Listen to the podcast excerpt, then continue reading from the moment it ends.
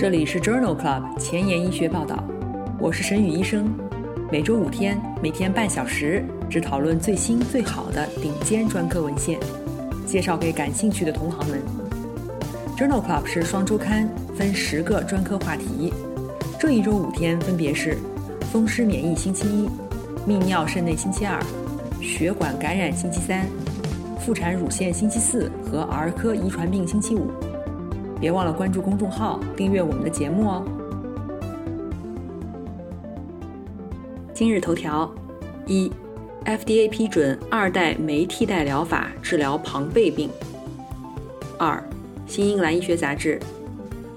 超免疫球蛋白不能预防先天性巨细胞病毒感染。三，《JAMA》子刊：先天性巨细胞病毒感染增加新生儿小头畸形的风险。四，《新英格兰医学杂志》：利迪普兰治疗一型脊髓性肌萎缩患儿一年的临床结局。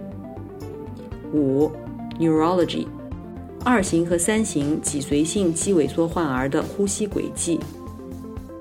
这里是 Journal Club 前沿医学报道，儿科遗传病星期五，Pediatrics Friday。我是主播沈宇医生，精彩即将开始，不要走开哦。今天的新药研发，我们来介绍一种新药阿伐糖苷酶。庞贝病又称为二型糖原储积症，是一种由于缺乏酸性阿尔法葡糖苷酶 （GAA） 引起糖原在溶酶体内蓄积的罕见常染色体隐性遗传病，以骨骼肌、心肌和平滑肌受累最为严重。患者表现为呼吸困难和运动障碍，伴或者不伴有肥厚型心肌病。临床可以分为婴儿型和晚发型两种。婴儿阶段发病的患者常因为心肺衰竭在一岁左右死亡。晚发型的患者可以在二十到六十岁之间发病。阿糖苷酶阿尔法是第一个上市的用于治疗庞贝病的酶替代疗法。作为第二代的酶替代疗法，阿法糖苷酶是一种外源性的阿尔法葡萄糖苷酶。与细胞表面 M6P 受体结合以后，被运输到溶酶体以后经历水解，然后发挥葡萄糖苷酶的活性来切割糖原。二零二一年八月，FDA 已经批准了阿法糖苷酶用于治疗晚发型的庞贝病。关于这一个药物的临床研究目前还没有发表，我在 FDA 的官方网站上找到了一些数据，和大家分享一下。这一项适应症的批准主要是基于一项随机双盲多国多中心研究。这项研究比较了阿伐糖苷酶和阿糖苷酶阿尔法治疗一百例晚发型庞贝病患者的疗效和安全性。入组的患者随机接受阿伐糖苷酶二十毫克每公斤，或者是阿糖苷酶阿尔法静脉注射两周一次，持续四十九周。入组患者约一半为男性。平均年龄四十九岁，平均基线体重为七十六公斤，平均在诊断后七个月开始用药，基线时用力肺活量为预测值的百分之六十二，六分钟步行实验为三百九十米。当随访到第四十九周时，接受阿伐糖苷酶和阿糖苷酶阿尔法的患者，用力肺活量分别增加了百分之二点九和百分之零点五，阿法糖苷酶略好。六分钟步行距离分别增加了三十二米和两米，也是阿法糖苷酶更好。因此，这项研究认为，与阿糖苷酶阿尔法相比，二代的酶替代疗法阿法糖苷酶治疗晚发型庞贝病，可以进一步的改善患者的呼吸和运动功能。今天临床实践的第一部分，我们来聊一聊先天性巨细胞病毒感染。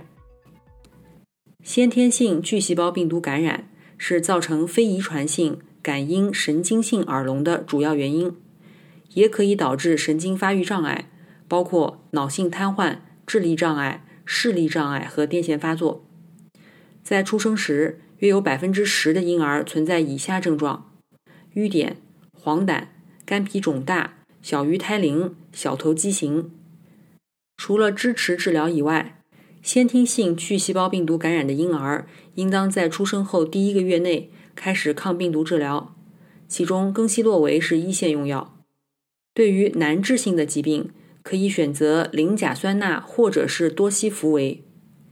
即使积极治疗，仍然有很多患儿遗留有长期后遗症。因此，孕期巨细胞病毒的预防和筛查十分重要。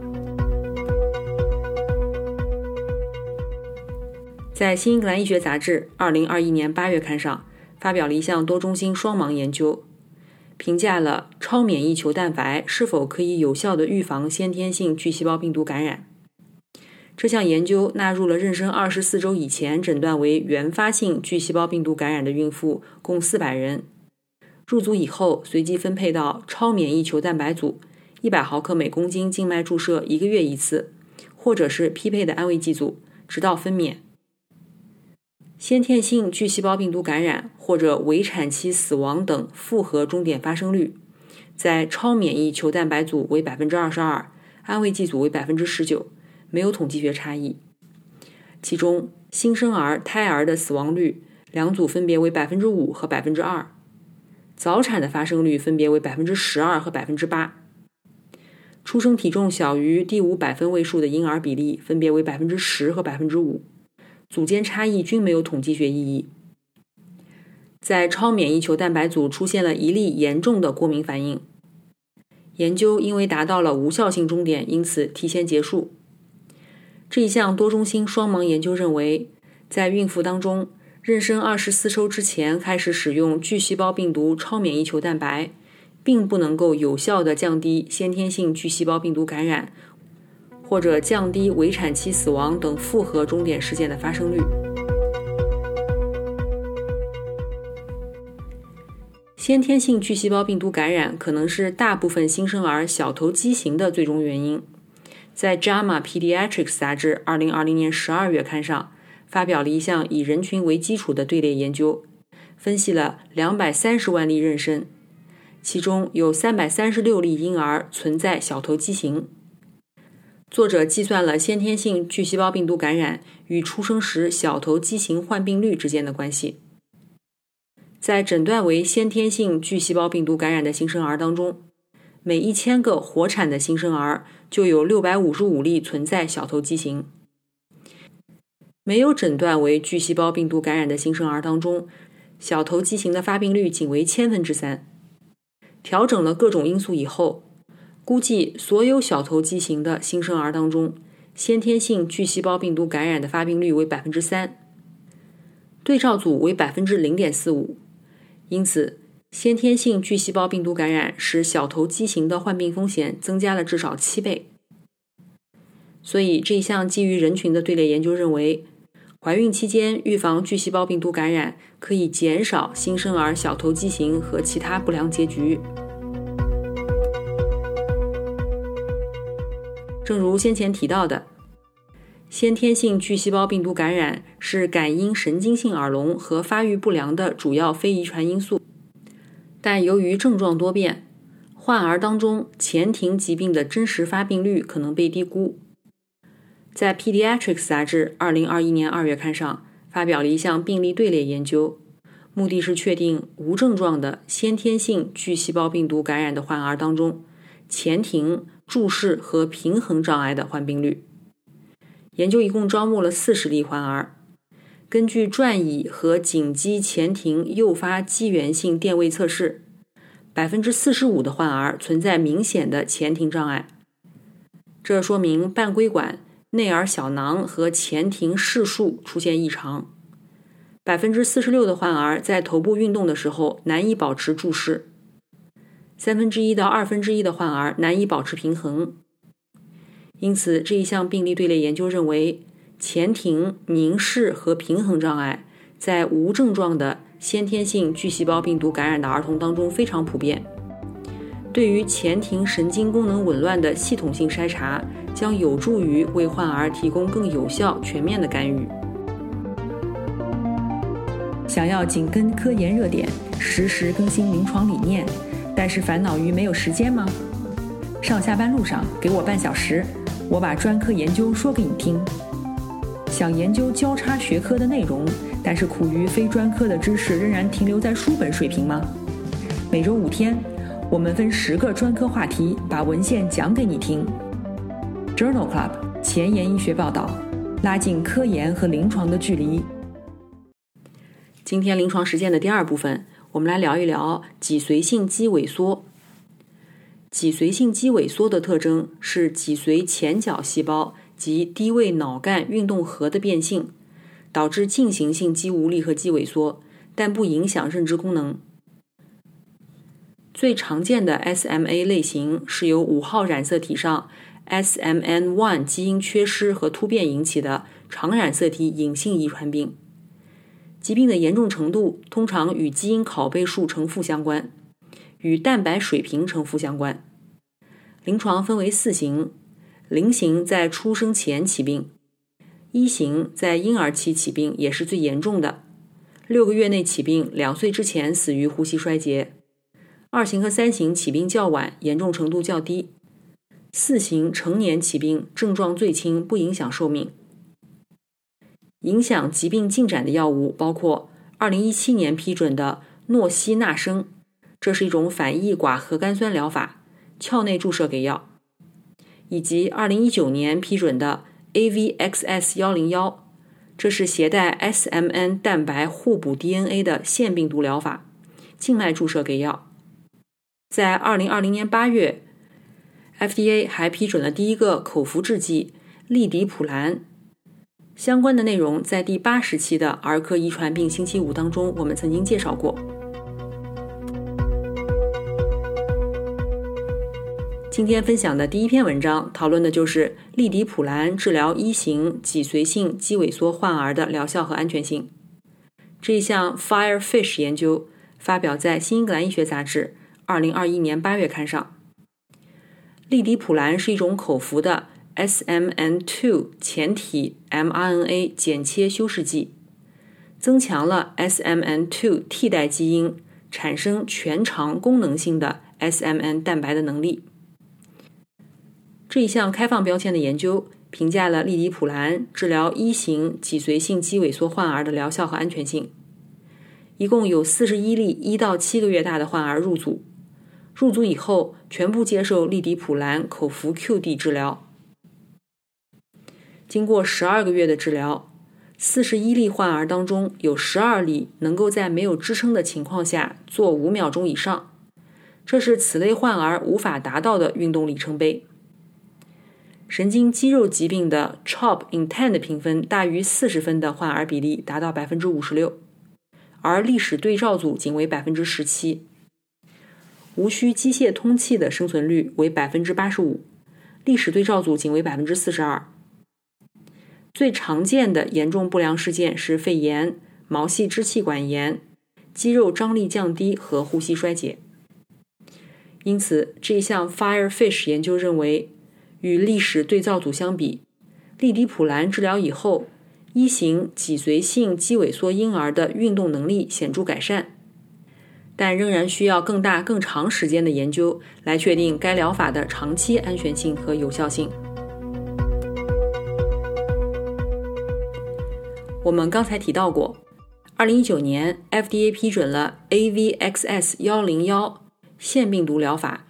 用于治疗脊髓性肌萎缩。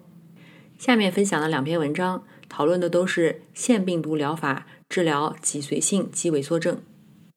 第一篇文章。发表在《JAMA Neurology》杂志2021年4月刊上。这项 STRIVE 研究是在美国十二个中心进行的开放标签单臂单剂量三期临床研究，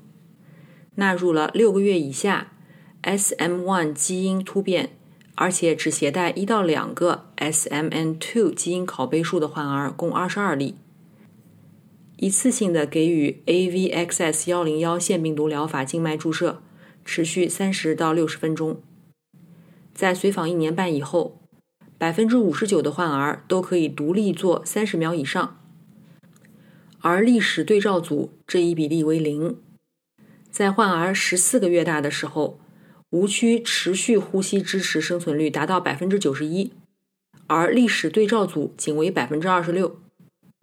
最常见的不良事件是毛细支气管炎、肺炎。呼吸窘迫和呼吸道合胞病毒毛细支气管炎。因此，这一项 STRIVE 研究认为，与历史对照组相比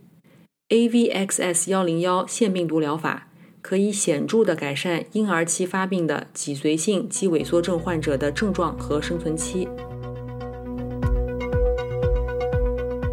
今天分享的第二篇关于腺病毒疗法的文章，发表在《JAMA Neurology》杂志二零二一年七月刊上。文章汇报了腺病毒疗法治疗脊髓性肌萎缩症的 START 研究的五年随访结果。文章纳入了十三例症状性的携带两个 SMN2 基因拷贝数的一型脊髓性肌萎缩患儿，这些患儿均接受了腺病毒疗法。入组的时候，中位年龄为三十八个月，平均随访五年。十三例患儿当中，有八例发生了严重不良事件，但没有因此死亡的病例。最常见的不良事件是急性呼吸衰竭、肺炎、脱水、呼吸窘迫和毛细支气管炎。在治疗剂量组当中，所有十例患儿均存活，而且不需要持续呼吸机支持。运动功能结局改善的情况保持不变，无创呼吸机支持的比例没有改变。因此，这一项 START 研究的五年随访结果认为，腺病毒疗法治疗一型 SMA 可以观察到持久的运动功能改善。正如先前提到的，在2017年，FDA 批准了首个反异寡核苷酸疗法。诺西那生鞘内注射给药，用于治疗脊髓性肌萎缩。下面这篇文章就是关于诺西那生治疗婴儿期起病的脊髓性肌萎缩患者的三年临床结局。这一项多中心开放标签的三年随访结果发表在《Lancet 儿科学子刊》二零二一年七月刊上。这项研究在四个中心进行。纳入了年龄在三周到六个月的、携带两到三个 SMN2 基因拷贝数的婴儿期起病的脊髓性肌萎缩患儿，一共二十例。队列一给予六毫克诺西那生复合剂量鞘内注射给药，队列二给予十二毫克复合剂量给药，然后所有的患儿继续给予十二毫克诺西那生维持剂量鞘内注射给药。患儿诊断时的中位年龄为七十八天，在治疗近三年以后，百分之六十三的患儿 HINE2 发育运动能力显著改善。携带两个拷贝数的患儿，运动能力评分从一点四六分显著增加到十一点八六分。在研究结束时，百分之七十五的患儿存活，五例的死亡病例可能都与疾病进展相关。因此，这一项多中心开放标签研究的三年随访结果认为，诺西那生持续治疗三年，可以持续改善婴儿期起病的脊髓性肌萎缩患者的存活率和运动功能。关于这个话题分享的最后一篇文章，讨论的是二型和三型脊髓性肌萎缩患儿的呼吸轨迹。这一项国际 SMA 队列研究发表在《Neurology》杂志二零二一年一月刊上。文章描述了儿童当中二型和无法独立走路的三型脊髓性肌萎缩患儿的呼吸轨迹及其与运动功能的相关性。研究的数据来自于国际 SMA 联盟长达八年的疾病自然史研究。回顾性的观察了三百五十例二型和八十九例三型脊髓性肌萎缩症的患儿，入组时的患儿平均年龄为七岁和十一岁。二型的脊髓性肌萎缩患儿的用力肺活量预测百分比每年下降百分之四点二，十三岁以后下降幅度变缓，为每年百分之一。三型的患儿用力肺活量预测百分比每年下降百分之六点三，十三岁以后下降至每年百分之零点九。百分之三十九的二型患儿在平均五岁的时候需要无创通气支持，百分之九的三型的患儿在十五岁的时候需要无创呼吸支持。二型和三型脊髓性肌萎缩患儿当中，分别有百分之八十四和百分之八十存在脊柱侧弯，约一半需要手术干预，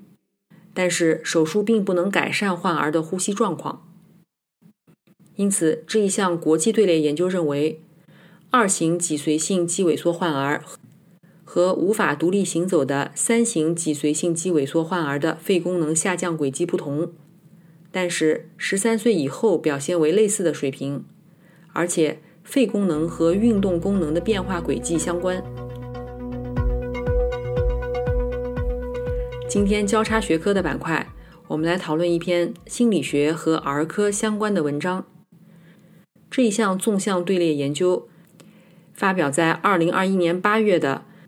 发展和行为儿科学杂志》上。这项研究的目的是调查。在生命的前六个月，同床睡觉是否与婴儿的依恋和行为结局有关？文章一共调查了一百七十八例婴儿及其照顾者。在出生时，照顾者与婴儿同床睡觉比较常见，占百分之四十一；三个月时减少到百分之二十二；十八个月时稍有增加，增加到百分之三十一。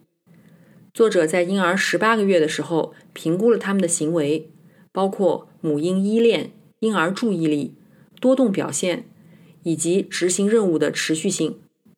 都与六个月之前是否与照顾者同床没有关联性。因此，这项纵向队列研究认为，出生后前六个月与父母同床睡觉，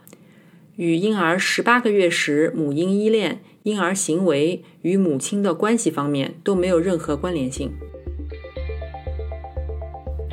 今天的节目就聊到这里。如果你真心喜欢我的节目，不用给我点赞，现在就去转发分享吧，和我一起把最新最好的临床研究分享给需要的朋友。下周精彩继续，周一是心脏血管板块，不见不散哦。